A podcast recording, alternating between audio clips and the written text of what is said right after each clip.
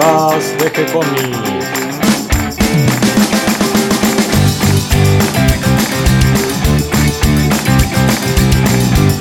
Muy bienvenidos a un nuevo episodio de G-Comics, el podcast donde hablamos de todas las técnicas necesarias para realizar un cómic, cómo dibujar un manga y todo el conocimiento requerido para dibujar esa historieta que tenemos dando vuelta en la cabeza. Mi nombre es Gonzalo García y mi intención es colaborar con todos aquellos que estén interesados en avanzar en su formación como dibujante de cómics.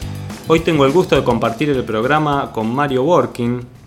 A Mario lo entrevistamos en un episodio anterior. ¿Cómo estás, Mario? Hola, Egon, ¿cómo te va? ¿Bien? Bien, la última vez que hablamos me dijiste falta un lugar para la historieta francesa, la historieta europea. sí, sí, perdón, pero pasa que, ah, yo estoy acostumbrado que hay como una especie de tridente básico, ¿no? Del cómic, que es el cómic americano, que tiene un gran lugar en tu en tu podcast, este, el manga, pero no he escuchado nada todavía de la de la BD o de la historieta franco-belga suiza, digamos, o franco-belga como se conoce. Así que me parecía, va, qué sé yo, bueno, te molesta agregar cosas de eso. Para nada, estaba faltando efectivamente y va a venir muy bien hablar un poco de BD, Van de Cine. Van de Cine, sí, lo interesante de Van de Cine es que el término es bastante moderno, es de los 60 creo, porque es la traducción o la, adaptación al comic strip, ¿no? Que sería tira cómica nuestra, ellos le ponen tira dibujada o banda dibujada. Pero lo interesante es que yo creo que, le, o por lo menos lo que he leído, el origen real del cómic moderno se debe a un suizo, un suizo francoparlante, y que con más razón, digamos, la BD es un hijo de, de ese proyecto, así que debería, debería estar representada. Bueno, y hablemos un poco de él. Te dejo la pronunciación del nombre en francés a tu cargo. lo que pasa es que eh, se llama Rodolphe Töpfer, en realidad el padre era alemán, pero fue a Suiza y él nació en un cantón suizo, creo que en Ginebra. Y entonces hablaba francés, de hecho es Rodolphe, si no sería Rudolf. El, apellido es alemán, así que se debe pronunciar con diéresis Tepfer, creo. Yo, yo pronuncio mal el alemán. Eh, estamos hablando del siglo XIX, 1820, por ahí, en la época napoleónica. Y él está considerado el creador, digamos, de la historieta moderna. Si bien hay un montón de antecedentes, viste que siempre aparece en el el tapiz de Valle. Sí, hay algún grabado de los jesuitas también. También. Con esos rollos de papel que salían de la boca como si fueran los sí, la de hoy en día. Tal cual. Vos viste las cosas de, los precolombinas de los mayas, qué sé yo. O sea, entonces hay muchos, pero con la expresión gráfica ya empezó en las cuevas, ¿no? De, Altamira y en Europa. A ver, pero la historieta como combinación, así como arte combinado de de una narrativa y un dibujo secuencial, yo creo que el primero que, que lo plantea así, lo interesante de Toeffer es que él, él le encantaba dibujar, porque el papá era dibujante, pero tenía un problema en la vista, tenía que usar anteojos negros todo el tiempo, no, no podía dibujar bien, y se tuvo que dedicar, digamos, a la literatura y a enseñar. De hecho, era maestro, fue profesor de, creo, de retórica en la Universidad de Ginebra,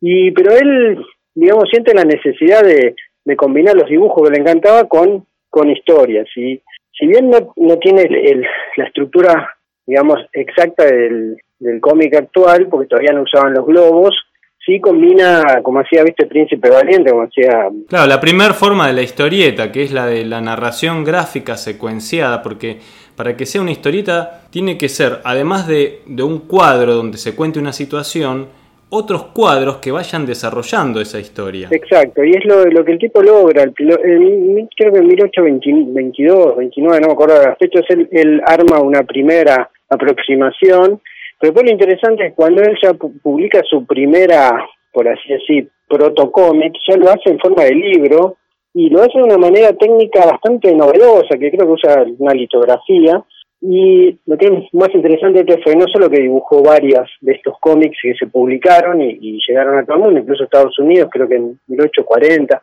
una cosa se hace una, una traducción de, los libros de. El tipo fue un teórico también de lo que hacía y publicó dos libros de teoría, uno de teoría, digamos, del, uno llama fisonomía, pero es como eh, del dibujo historieta, podríamos decir hoy en día, y otro sobre esa técnica que él usaba de edición, que mm, es interesante porque él está considerado no solo el inventor, sino el primer teórico acerca de, este arte, ¿no? Claro, lo genial de él fue que no solo lo inventó, sino que él era consciente de que estaba frente a algo nuevo. Exactamente. Una forma de contar novedosa. Y lo más interesante es que él, este, estamos hablando de la época, digamos, que él vivía, era, estaba Goethe en su, viste, el escritor de Fausto, en su máxima expresión, Goethe lee las obras de él y le fascina, le rompen la cabeza, él le manda una carta diciendo que, digamos que le parece maravilloso, incluso como hace algunos argumentos diciendo como que si el texto fuera más conciso y las historias un poco más serias, por así decirlo, como porque en general eran más bien caricaturescas y un poco grotescas, dice esto sería, el potencial que tiene es infinito, o sea que si Goethe hubiera vivido suficiente probablemente hubiera sido un gran este, escritor de, cómics también, este, pero creo que murió... Posiblemente, y editor. Sí, lo cual habla también, o sea, un poco, qué sé yo, defendiendo la historieta, ¿no? De, los ataques un poco conservadores, ¿no? Del arte convencional, como diciendo que es un género menor, ¿no? Si, si un, fíjate, un gigante como Goethe me pareció brillante en ese momento, este, es, lo que pasa es que la historia de Texas no, no queda muy no, no se da mucho a la luz. Y la verdad que a mí lo que me interesa mucho es que el tipo básicamente es un educador, un maestro. Y probablemente el hecho de que no haya podido ser un dibujante puro, sino que haya tenido que desarrollar una profesión en la literatura y en la enseñanza, es lo que le dio el potencial a él para crear la historieta, ¿viste? Porque antecedentes de dibujo había muchísimos, de hecho, enormes dibujantes siguieron el camino de él. A vos te gusta mucho Doré, por ejemplo. Exactamente. Doré se basó muchísimo, incluso hay, viste los lápices, Carandash. Sí. Carandash es un, seudónimo de un francés que nació en Rusia, porque parece que en ruso lápiz se dice Carandash, o se pronuncia fonéticamente así. El tipo tomó ese seudónimo y también hacía cómics al estilo, como vos decís, o sea, una secuencia gráfica con los textos abajo. Por eso yo me, hacía acordar a, cuando yo leía Príncipe Valiente, dice que, que tenía esa forma todavía, una forma por ahí un poco más primitiva. Creo que los globos se agregan recién en el siglo XX. Podríamos decir que son las historietas todavía sin sonido, como el cine sin sonido. sí, tenés razón, sí, en ese aspecto es cierto, pero tampoco había onomatopeyas ni nada.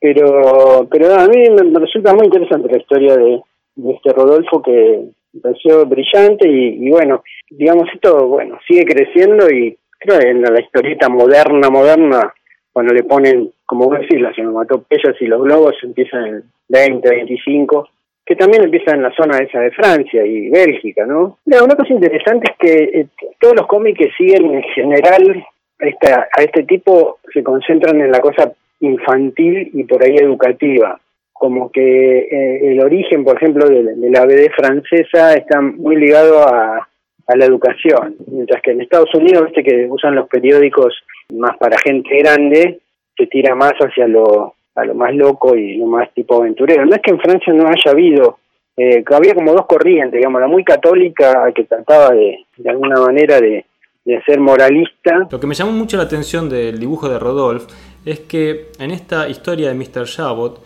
ya el dibujo compositivamente, además, es muy moderno y de historieta, porque incluso él cambia los tamaños de los cuadros, los encuadres. Me sorprendió, realmente un trabajo notable y que vamos a compartir en la página para que puedan ver los oyentes. Sí, sí, esta es una de las razones porque realmente queda claro que el él es como un quiebre, ¿no? Hasta ese momento, que sé yo, estaban los, había un pintor Hogarth que dibujaba así algunas secuencias de eventos, pero no, no tiene el concepto de cómic, más bien como unos cuadros. Y me parece que es un tipo que rompió, que tenía una idea realmente novedosa y como toda cosa de fusión, ¿no? Porque historieta es un arte de fusión, este, es interesante porque tardó, pero digamos de alguna manera es la semilla que creó, creo yo, ¿no? Por lo menos el cómic no, no se lo creo yo, en general está considerado como el padre. Sí, además estamos hablando de una época muy temprana, como vos decís, principios del siglo XIX. Sí, estamos hablando de plena época, no sé, Napoleón estaba perdiendo, digamos, pero es una etapa muy temprana, considerando, digamos, el cómic que explota en el siglo XX después de la Primera Guerra, ¿no? Bueno, así como cómic general. O sea que estamos hablando muy mucho tiempo atrás. Además, querías hacer una diferencia, notar una diferencia entre el cómic franco-belga en sus orígenes y el cómic norteamericano. Sí, es interesante porque viste que los tanto el manga como el cómic y la BD son distintos, o sea, no hay forma, o sea, y son distintos porque están hechos para, de alguna manera, idiosincrasias diferentes, ¿no? Eh, es lo interesante es que también tiene mucha interacción y que asuma muchísimo, digamos, cuando el manga interacciona con el cómic y el cómic con la BD. De hecho, una época muy importante del cómic americano que se nutre de la BD clásica de los 60, que es cuando Metal Hurlant, que es una, una revista emblemática en Francia, desembarca en Estados Unidos, que es la heavy metal, claro. la traducción literal, digamos.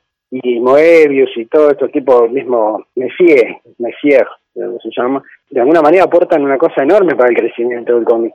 Y lo que decíamos de la idiosincrasia es que tanto los vehículos de presión como los de comercialización son diferentes. Fíjate que, en Francia nace el BD en general publicado en, como libros infantiles o como suplementos infantiles de los, no eran diarios, no eran semanarios. Eh, mientras que en Estados Unidos, en general, cuando irrumpe, qué sé yo, el Yellow Kid o los Cats and entran en la parte del periódico, digamos, este, para adultos. Y entonces hay como los primeros bebés franceses en general tienden a ser más infantiles y más moralistas, a, pesar de que tienen cosas de aventuras, mientras que por ahí en Estados Unidos está ya antes no la cosa más así este, del cómic de aventuras, y eso por ahí las diferencias. Fíjate vos que los grandes cómics franco-belgas iniciales, que son Sigue Pus y, Quintino, Tantán, tienen todavía esa cosa más bien infantil, ¿no? Que, que parece medio caricaturesco y en general con un, una intención moralista de dejar una, una especie de una moraleja, ¿no? Sí, sí, sí, es verdad. Es verdad, y, en Francia, además, esta cosa que vos decís, unido a lo educativo, es verdad que se usa muchísimo la historieta en la enseñanza. Sí, es cierto. Es, y aparte, la historieta en Francia, la BD, vos vas a cualquier, no solo librería, sino biblioteca, hay una sección enorme, enorme, te diría, no sé si igual a la de los libros pero es, es tremendamente importante. O sea, basta ir, por ejemplo, acá, la Alianza Francesa, la sede del centro de la calle Córdoba, sí. tiene una, una lo que llama BDTEC, una, una digamos, este, comiteca, podría decir, impresionante. Por supuesto tiene muy pocos superhéroes, ¿no? Tiene casi todo, o casi exclusivamente BD, pero, este, cosa que en general, no, no, no, supongo que en Estados Unidos también, yo tomo la referencia nuestra, que en general siempre la historieta fue considerada una cosa más de kiosco y, de arte más bajo que, que de, como, en cambio, como vos decís, en Europa tiene una enorme relevancia y de hecho hay museos y digamos como que se le da parte, parte de la cultura de ellos está escrita en la historieta, ¿no? Qué buena información, Mario. Bueno, nos contaste un poco de los orígenes de la historieta, no solo en Francia, sino en realidad en todo el mundo. Y fíjate que acá, cuando yo era chico, yo había dos revistas para, digamos, niños, ¿no? Que eran Anteojito y Villiquen. Villiquen todavía era un poco más académica, si querés, y Anteojito un poco más de diversión. Pero en general, Villiquen, que era la revista original, traía BD. O sea, eh, los dibujos, digamos, eran todos de, de, Michel Bailán, este, Dan Cooper, todas las historietas, mismo, que sé yo, eh, Fantasio de Spirú, todas esas cosas que eran venían de, la historieta franco-belga directa, mientras que en general la novela americana, digamos, el cómic americano lo leías en el Tony, que era para adultos. Y toda la historieta argentina de la, de la edad de oro, digamos, de la década del 60, tuvo una gran influencia eh, no solo de la historieta, sino de historietistas europeos. Sí, ni hablar, bueno, pensar, yo, eh, que es, increíble, ¿no? Pensar que Hugo Pratt enseñaba a dibujar acá, junto con, con dibujantes de Freisa. O que tuvimos a, a Goscinny, a Goscinny en ah. su adolescencia, criado en la Argentina. Eso es lo más loco, sí, sí, es cierto. Goscinny pasa casi toda su, su, infancia más tardía, digamos, creo que desde los 10 años hasta los 18 está acá en la Argentina. Y el personaje más brillante de Goscinny, bueno, el personaje más conocido es Asterix. Pero él tiene una, una serie que, que narraba las historias de un chico de colegio que se llama el Nicolás, el pequeño Nicolás, que está dibujado por Sampé, que es una obra de arte, y está considerado como el estándar de lo que era el colegio en Francia en los años 60 y lo más interesante es que Goscinny vivió acá en esa época, o sea que lo más parecido al colegio que tuvo fue lo que sería ahora el liceo francés acá, pero el tipo realmente, bueno, es cierto que Buenos Aires tiene, tiene una cultura europea importante y hemos, hemos digamos, de alguna manera sido amamantados por esa cultura, pero lo interesante es que Goscinny, que es el modelo más francés que hay, en realidad tiene una, una gran influencia argentina, de hecho hay gente que considera que eh, Obelix está basado en el UPA de Dante Quinterno, ¿no? Y la verdad que eh, tiene bastante puntos en común y podría ser, porque él debe haber estado influenciado. Es muy posible. Y no, no con ánimo de copia. ¿Cuánto tenemos para hablar, Mario, de, de historieta francesa, de historieta europea? nos queda la invitación entonces para hacerte de que te sumes a otro programa y nos sigas contando un poco de la BD, de todo esto que vos sabés. Además también sos un fan de, las historietas de aviones y, como hablas francés también tenés una lectura de, de bande dessinée que por ahí en Argentina no conocemos. Bueno, yo a mí me encanta, o sea que, lo que sin aburrirlos, lo que puedan, cuando quieras. Muchas gracias, Mario. Queda la invitación entonces para un próximo programa. Gracias a vos, ¿eh? un abrazo grande. Abrazo, Mario. Les doy la bienvenida a todos los que se sumaron en el día de hoy y gracias a todos los que nos comparten en sus redes sociales y ayudan a que seamos cada vez más. Recuerden que pueden escucharnos en iTunes y en iBox y que si les gustó el programa pueden darnos un me gusta, escribirnos una reseña o ponernos 5 estrellitas. Recuerden que en nuestro sitio web gcomics.online van a encontrar manga e historietas que ponemos especialmente a disposición de ustedes. También desde nuestro sitio web gcomics.online pueden acercarnos sus sugerencias y propuestas a través del formulario de contacto o pueden hacerlo, si quieren, a través de nuestra página en Facebook. Les responderemos siempre con alegría y continuaremos publicando nuevos episodios. Gracias y hasta la próxima.